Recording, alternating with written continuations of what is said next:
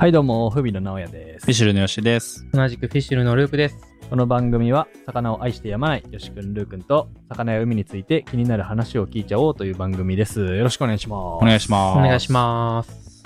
いやー、みんな見てきました。センセーショナル。偽りのサステイナブル漁業っていうね、ネットフリックスの、うん。まあその、今の漁業界についてのこう問題提起というか、うん。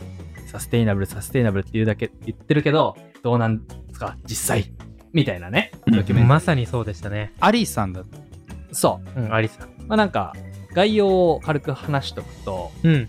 えっと、アリさんっていうね、えっと、ちっちゃい時から、まあ、イルカだったり、クジラだったりに超魅了されてて、うわ、すげえっつって大好きだった少年が、まあなんかドキュメンタリーを見て、海の虜になって、海をもっと探検したいっつって、探検してて、うん。で、えっと、自身の海洋番組を作るみたいな、そういう仕事について、夢を叶えていったアリが、その番組制作を始めてみて、22歳とかで。で、ほどなく、その、業界の現状を、闇の部分を見てしまって、ロマンが崩れ去るみたいな。あそう。でしたね。クジラがプラスチックをめっちゃ食って座礁しまくってますよとうんか、うんそう。っていうところを知って、そこをどんどん掘り下げてやるんだっつって、うん。うんこういろんなとこに取材していくにつれていろんな闇がさらにどんどん暴かれていくっていうドキュメンタリーでしたと。ーでも結構もう本当によく撮ったなっていう映像がたくさんあったよね。いやーね、あった本当にね。命がけだったよね場。所によっては警察からこうつけられたりってねいうのそうもあったそうそうそし、う。なんかどこだっけ？どっか他の中国だか忘れたけどどっかの国行った時にこう取材させてくださいみたいな。うんそしたら、いや、取材はダメだ。カメラを向けるな。ねで、あるおっちゃんがなんかこう椅子持ち出してくる。チャイニーズマフィアだよね。そうそうそうね。で、まあ結論、うん。このいろんなうん。とこに取材に行って、うん結局行き着いたのは、魚を食うなっていうね。ね。うん。食わなけりゃ増えるんだから、つって。そらそうなんだ。そうなんだけど、まあ、ねちょっとね、フィッシュル側としては大変気まずい結論。そうね。まあそうね、まあ人それぞれ意見はあるし、まあ極極論そうなんだけどっていう風なねうん。そうそうことはやっぱあると思うから。ね。まあ現実的に食うなって言われてみんな、じゃあ食いませんってまあならないわけで。うんうんっていうのを、まあ、えっ、と、今回見たうん。中でのトピックをいろいろ拾いながら、うん自分たちの意見がなんかね、話せればいいかなと思いますと。はい。はい。やっていきましょう、今日。うん。なんか気になったやつあった？あのね、うんあのー結構身近にさ、最近、なんかこう、イオンとかが、うん。MSC うんの認証マーク取りましたとかさ、はいはいはい。うんうんうんね、2030年までには、えー、全ての水産物 MSC 認証のものに変えますうんと最近発表して、うんうん。なんか話題になってたんだけど、はい。まあ、あの MSC 認証マークがどういうマークなのかっていうのをまず軽く説明すると、あの、まあ、持続可能なうん。漁業に従事している漁業者、えーおよびその魚を扱っている小売店とか、そういう中間流通業者に対して与えられる認証マークです。ね。うん。で、俺はまあこのマークを作ること自体はすごいこう、いい取り組みだなと思って、うん。うん。あのーなんか、ね、ついに世界レベルでこういうことをやり始めたかというふうに思ってたんだけど、うんうん実際ね、こう、ものすごいこう大人の事情がだね。そうなんよね。めきまくってたなっていうふうにうん思ったね。まあそれ何なのかって言うとですよ、うんあの、MSC の認証マークを、なんか実際にこう発行してる団体にこのアリ君がうん。インタビューしに行ってたじゃん。う。うんんで、その時に、なんか、あの、まあ、実際にでもその MSC の、なんか、団体のうんメンバーが常にこう海に行って漁業者を監視してるわけでもない。ない。うん。まあ、で、彼らもなんか、まあ別ぶっちゃけ、なんだろう、本当にやってるかどうかなんて、漁業者次第で分かんなくね？みたいなことを言っちゃう。言っとったね。問題だね。まずその、なんだろう、そのレベルのうん。もんなんだっていうことうんにちょっとこう残念だなっていうふうに思ったのと、うん。こう、そこでアリ君がさ、こう、うんいや、MSC とか言う前にまず魚食うのやめようぜみたいな。うんそしたら魚さ、うんこう回復するの当たり前じゃんみたいな。だかうん。うん。ホームページに書いたらいいじゃんみたいなくらいまで言ってたもんね。うん。らそれはまあ絶対にこう口が裂けてもうんとは言言わない。わないね。で、いろいろ調べてると、MSC のあの団体の一番のスポンサーが、あの、どこの国か忘れちゃ忘れちゃったんだけど、どっかの国の魚の問屋さんだと。うん大卸だと。で、その大卸がさ、やっぱこう、ね、魚取るなっていうことを言われちゃうとさ、彼らの商売が成り立たなくなっちゃうから、うん。できない。で、なんかこう MSC のその認証マークをこう与える団体と漁業者の間にもそういうなんか賄賂みたいなうん取引が成立してる。なんかそれ聞いた時に本当にこうね、このタイトルにもあるけど、何が本当のサステナブルな漁業なのかっていうのが分かんなくなっちゃったとか、一消費者としてすごい残念にうん。思ったよねうんうんいや、本当よね。なんか、この MSG うんを発行している、この、ね、出てたあのおっちゃんとかも、なんかこう、自分が今まで言っていることに酔ってて、別に結局は多分、うん別にね、わかんない。そんな大した、めちゃめちゃすごい多分調査とかおそらく、わかんない。してるとは思うんだけど、結局それがちゃんとできてますよって言えてないから、うん。なんかそこもそもそも論の話で。マスターベーションだよね。うん、そうそううんそう。ね。結局、スポンサーが、その、ね、大きいスポンサーがいたら、そこにうん都合の悪いことがもしあったら、うん。それを、そういうのを話しちゃうと、じゃあスポンサー料取り下げますね、うん。なられたら困っちゃうみたいそうね。まな。あ構造的な。ね、問題あるよね。漁業としてもっと商業的にこうお金を稼ぐってことは大事だとは思うけど、なんかそこのでかい会社とのいわゆる癒着みたいなのがうん起きすぎること自体が、なんかこう、結局こういうね、話をする場を設けられちゃってるわけで、そうねなんか。それも実際は良くないなっていうふうには思ったね。あとはそのなんかこう、なんだろうな、MSC マークを取ろうとする企業のう。うんん。心理が俺は本当ちょっと知りたいなというふうに思って、うん。なんかその MSC の認証マークを取った企業うん。の株価がここ20ヶ月ぐらいで平均でだいたい2.6%ぐらい上がった。うわ、だいぶ違うね、らしいねそれは。なんか確実、なんかこう、それって多分絶対にこうね、上場企業ってやっぱこう常に株価のことを考えないといけないっていうのはうんもちろんだと思うんだけど、多分それ目当てで取ってる感がすごいあるなぁそうねうん。思ったよね。まあねで、こう MSC と似たマークで俺こう初めて知ったマークが、認証マークがあったんだけど、ドルフィンフリー。はいはいはい。うんなんかあのー世界で年間数万頭とか数十万頭ってうんいう単位でイルカがこう混獲っていうんだっけ？婚活。うんうんそうね。されちゃってこう死んじゃうらしいのよこうマグロとか取るときに死んじゃうんだけどそれが一切ない、うん。えー手法漁法で取られた魚に対して与えられるマークがドルフィンフリーっていうらしいんだけど、うんはいはい。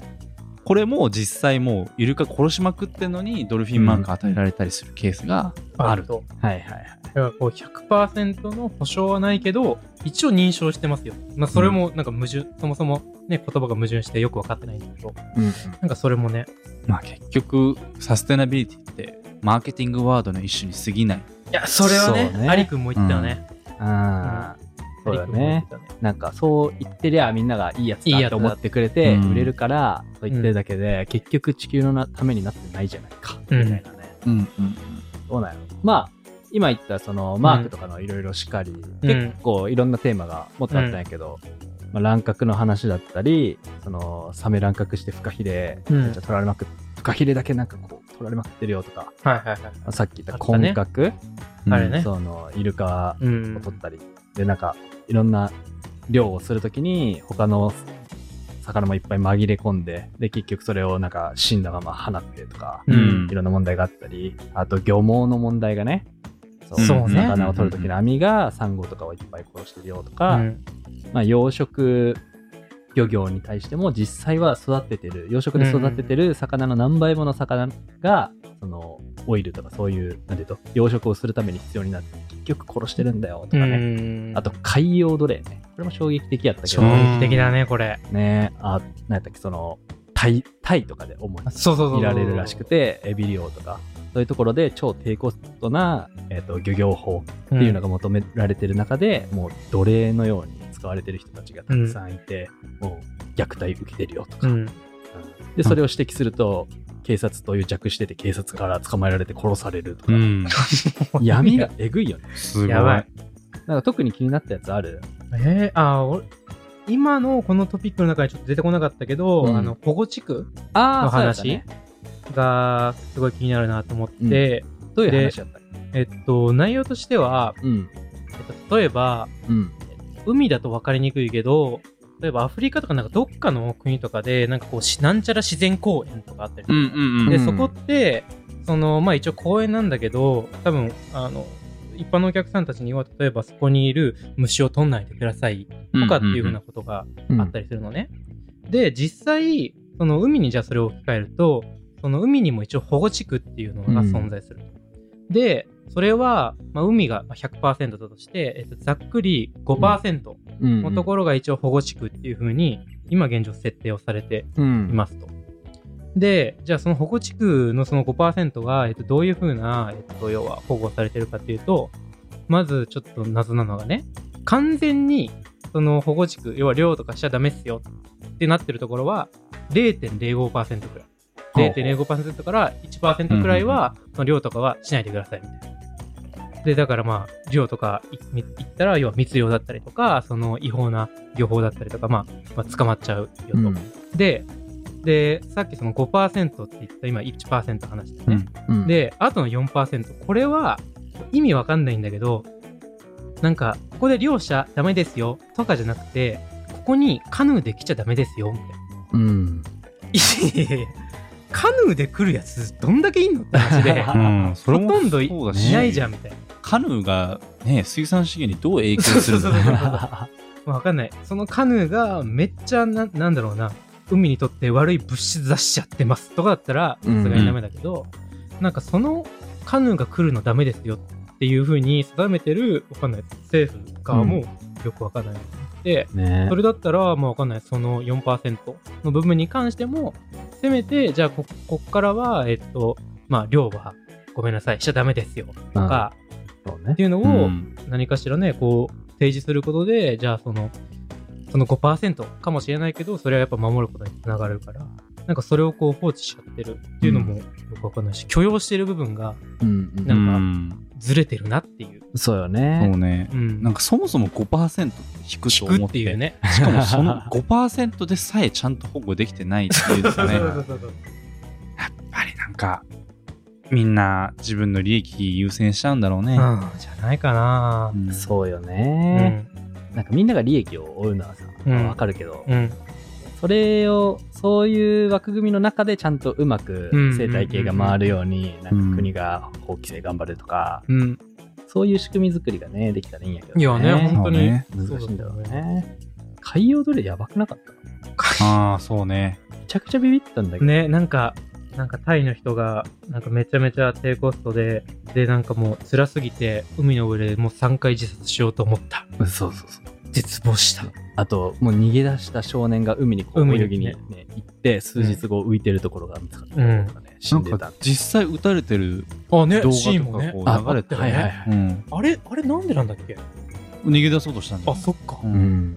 その漁に出る前はめっちゃ優しくしてきしくしてて、たけど、いざ海に出たらもう船の中違い保険だから、もうめちゃくちゃ急に怖くなってぶん殴られまくる。熱湯もかけられる。なんかこれ同僚殺されて冷凍室に保管されてた、ねそうそうそうそう。怖すぎんだ。なんか今でもあんだと思って俺奴隷ってそもそも本当に。ほんとね本当にそ俺もだって途中目を追いたくなった。う。ね本当に。うんと、あとあれね。結構これフィッシュルにも通じるものがあると思うけど、養殖の問題とかね。うんうんうんあれね、うん。半分が、ね養殖養したいのに半殖。分が死んじゃってて、うん。そうそうそ相当な量だったもんね。う。でも何トンとかだったよね。あの、いやーなんだろう、でっかいコンテナ？うんみたいな中に入ってるサーモン、サーモンたちが。どうなんやろうね。ね育てる魚たちのためにそもそもさ油とかが必要で、その油の元になる魚をめちゃくちゃ殺してるよとかうん。どうなんすか？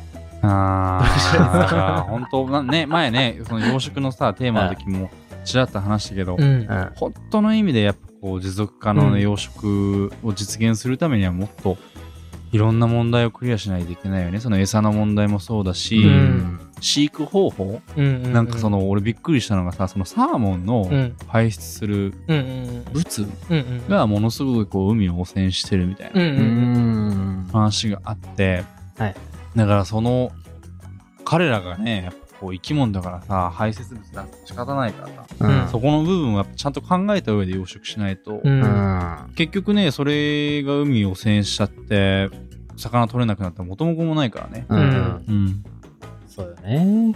まあねいろいろな問題に直面してうん。ねアリくんは、まあ、絶望して結局もう魚を食わないしかないみたいな、うんベジタリアンなるわみたいなうん。感じで言ってるんだけどそれもそれで分かるっちゃ分かる、うん。うんまあ魚かわいそうとか、うん。うんねこう海こそがやっぱ地球でその海をねやっぱこう守るために必要なんだっていうのはもちろん分かるんだけどうん。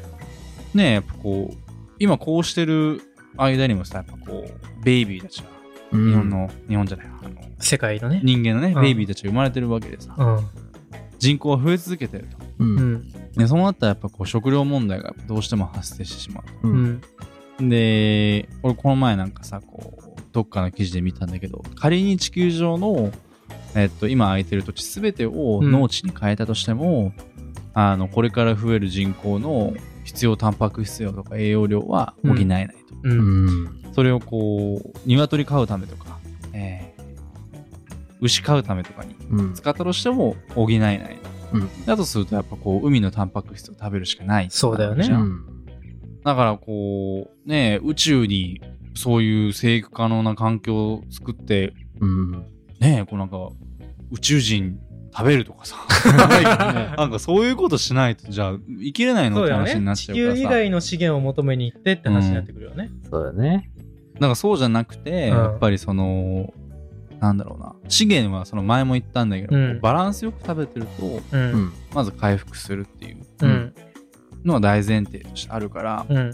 そのバランスを意識しながら、えー魚も消費する。で、う肉も野菜もバランスよく食べる。っていうのは大事だと思うし、かつ、まあ、あとはその、養殖の部分で、こう、なんだろうな、テクノロジーをもっと頑張って発展させるとこ？うん。あの、養殖もさ、こう完全養殖って言って、こう、卵からこう人間で孵化させて育っていくみたいな。うん。えー手法があるんだけど大概の養殖は取ってきた魚をいけすに入れてそれを大きくして売るっていう手法なのどね完全養殖だと持続可能だしかつ、うん。食べる餌が魚じゃなくてうん。その他の、うん。えー豊富な物体うん。俺虫だと思う。ううんん。とかでできるようになったらあの、まあ、持続可能になるよね。そうだね。そうん。あとはまあまあ取ってしまったものはちゃんと食べると。責任を持ちましょうと。食べると。あだからみんなフィッシュル買おうっていう そうね。話なんだけれども。うん。うんそうね。まあ今出てきたようななんかえっと食べるものを選ぼうよとかうん。そういう個人レベルでこれからじゃあ自分たちがどうしたらいいんですかみたいな。聞いてる人たちもじゃあ結局何したらいいのよみたいな。そうね。えーって思うだけじゃなくて。うん。っていうのをちょっと長くなっちゃったんで後半話せたらいいかなと思ってます、うんうん。そうしましょう。じゃあ一旦前半この辺で。はい。あざした。あだした。ありがとうございました